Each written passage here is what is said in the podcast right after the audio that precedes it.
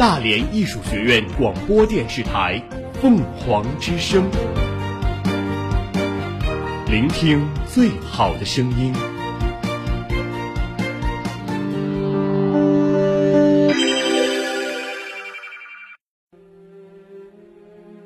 大多数人都有一颗爱心，可是敢爱，却未必敢付诸行动。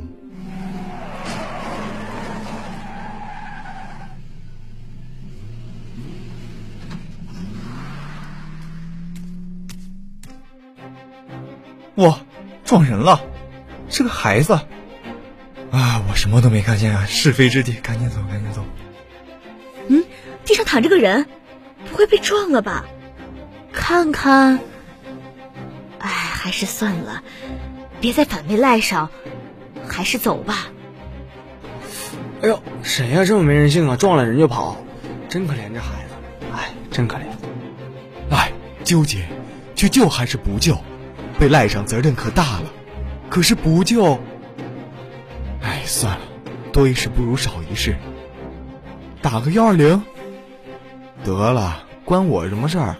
还是赶快办我正事儿去吧，不关我事儿，不关我，不关我事儿，不关我事儿，不关我事儿，不关我事儿，不关我事儿。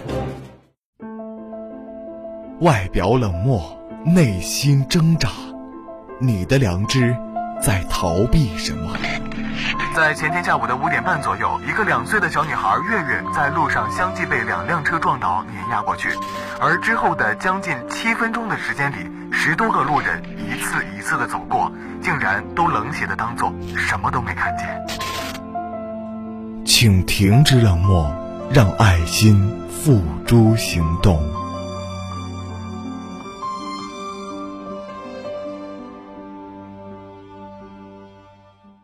我知道，你一定很爱吃。在加班后的深夜，在饥肠辘辘的旅途，最幸福的时刻就是坐在餐桌前吃饭的时候吧。但是你知道吗？海南鸡饭不是海南菜，是新加坡菜；福建炒面则是马来西亚菜。古代的四川人是不吃辣椒的。泡面刚上市的时候是有钱人才能吃的奢侈品。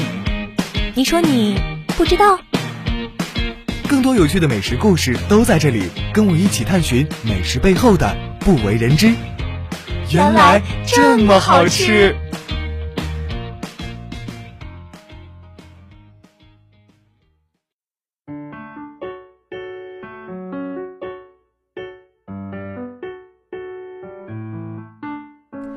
嗨，大家好，欢迎收听本期的《原来这么好吃》，我是小新。大家好，我是小圆儿。哎，小圆儿啊，我问你个问题啊。你有去过武汉吗？武汉我还真没去过，但是我知道武汉有热干面，还有我最爱吃的周黑鸭。哈，对，其实我们大家呀对武汉的印象，大多数都是绕不过周黑鸭的。没错，那在大学刚入学的时候，如何判断自己的室友或者说同学是不是武汉人，就是要看他假期有没有给你带回来一盒周黑鸭。什么鸭脖呀、鸭胗啊、鸭下巴，这都是大家可能会在深夜一起看综艺聊天的必备。当大家吧唧着嘴，吸吮着手套上最后一口香辣，我觉得那就是对他们最大的尊重。对于是，周黑鸭呢，就成了对于武汉味蕾的一个第一印象。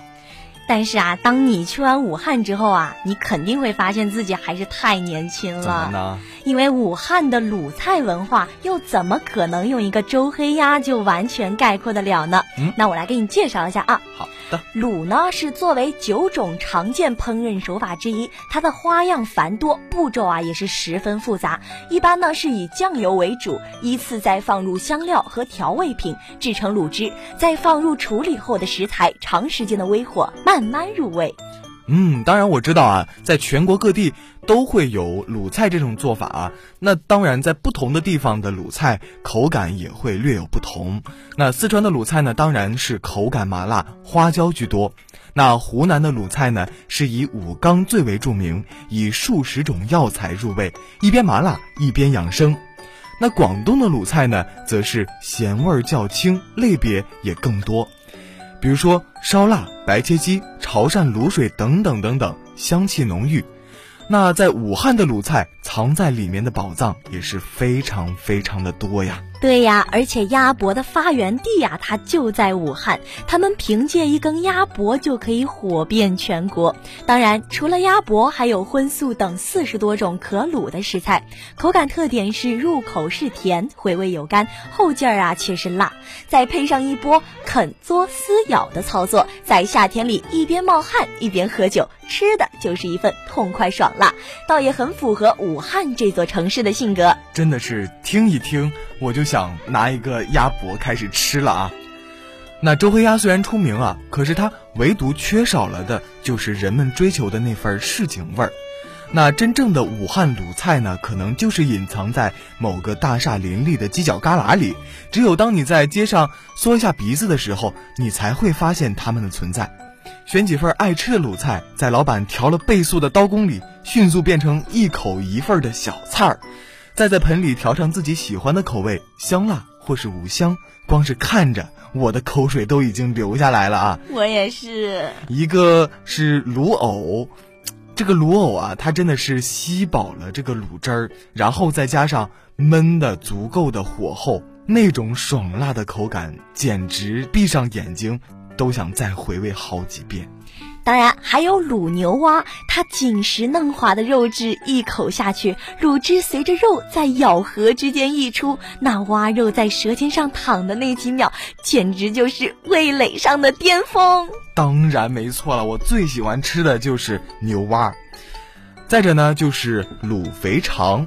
虽然说听起肥肠这个名字啊，可能会不是那么的好吃，也不是一个美味，但是当它。勾兑着卤汁儿一口下去，那个嚼劲儿简直了啊！整个香料的气味呢，在口腔里来回游走，又辣又爽，简直让人不自觉的吃完一块又吃一块啊！最后呢，就是卤猪蹄上场了。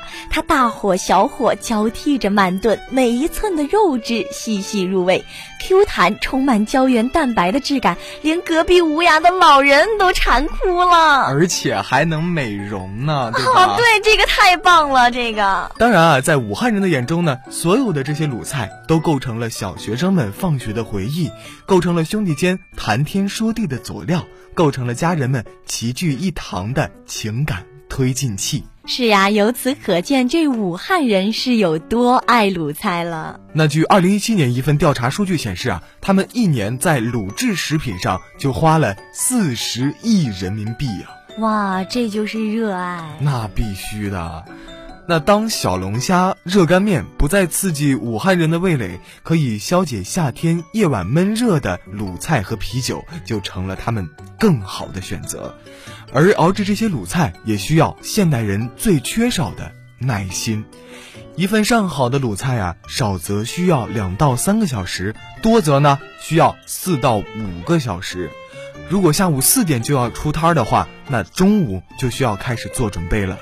如果量多的话呢，甚至从早上就已经开始准备了。卤水看起来就像煲汤时留下的高汤卤水，它其实啊可以现熬现卤，也可以反复使用。一锅卤水呢，往往就可以决定哪这家生意的好坏。放入大蒜、生姜、八角、花椒、生葱等佐料，加上卤水，经过大火煮沸，再转小火煮十分钟，然后再放上要卤的食材，大火煮沸后再小火慢炖，煮四十至五十分钟入味，再在卤水中浸泡两到三个小时。才稍微可以放上台面摆卖。而对于几十年的老店来说呢，卤水的配方、材料的选用、放入的步骤都有讲究。比如说，卤水要用十年以上的老卤才可以。这些形形色色的配方啊，成为了他们虽然不起眼，却屹立不倒数十年的理由。时间像武汉六月的大雨，一瞬间淋湿了四个四季。仿佛一切都还在原地谈笑间，却多了分离。终于这一天来临，我们要各奔东西。那么这一餐去角落还是新开的店？伤感的话不用说，忧愁的泪不用流，请往前走，不要回头。南湖大道的五三八。总会被奔驰的汽车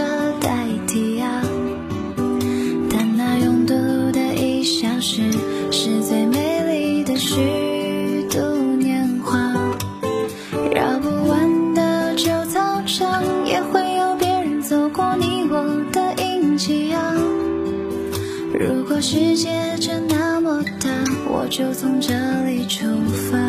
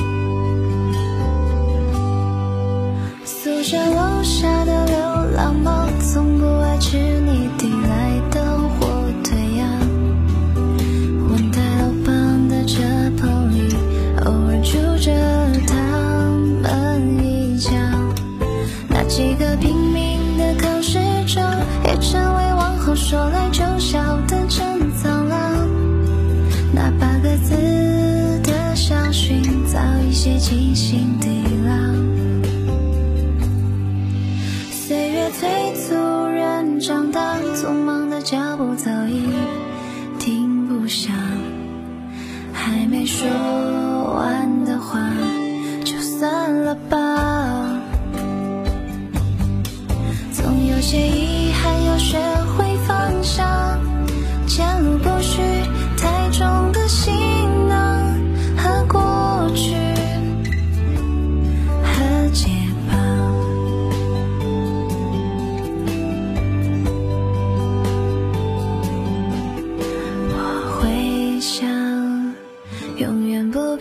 时光一如既往，哪怕从。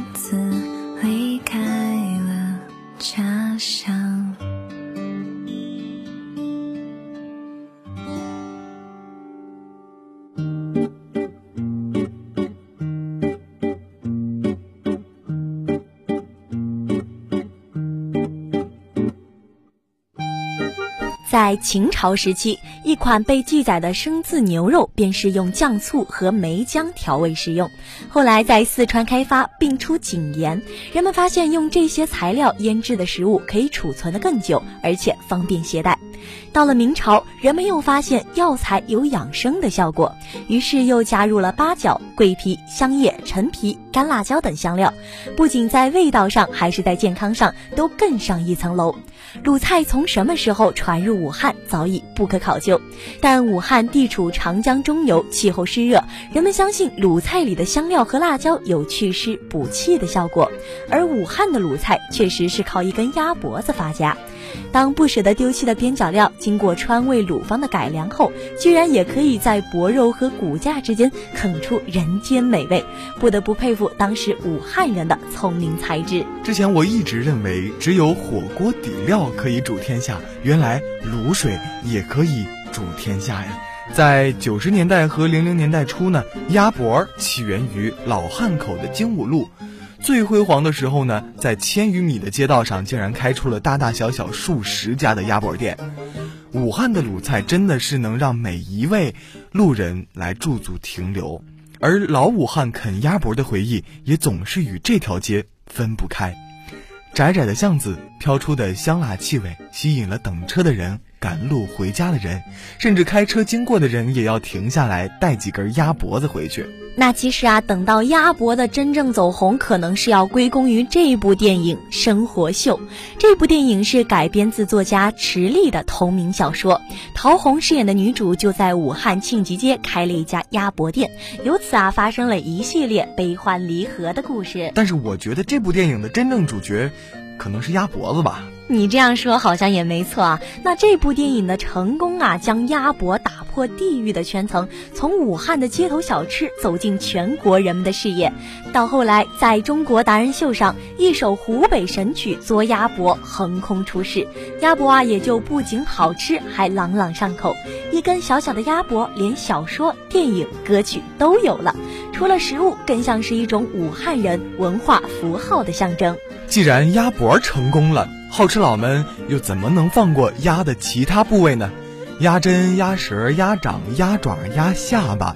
如果说一只鸭在南京的使命是被腌制，那么它在武汉的使命就是被卤制。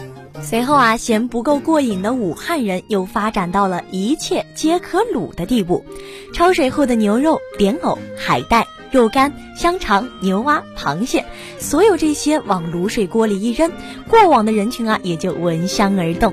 一口大大的卤水锅，咕噜咕噜的冒着热气，卤肠、卤豆干、卤鸡爪等数十种不同的卤制食物，随着五香八角落在深褐色的卤汤里缓缓搅动，那缕久久不去的香气回荡在只有几平米的摊档里。只有在这个时候，你才会觉得，当一根食之无味、弃之可惜的。鸭脖在武汉人的手里也可以被卤成一张城市名片时，那么武汉卤菜确实不简单。如果说日本有深夜食堂，那么开在武汉街上这一家家的卤菜店，又何尝不是一种深夜食堂呢？因为老婆婆啊，在武汉开卤菜店已经是超过了三十年了。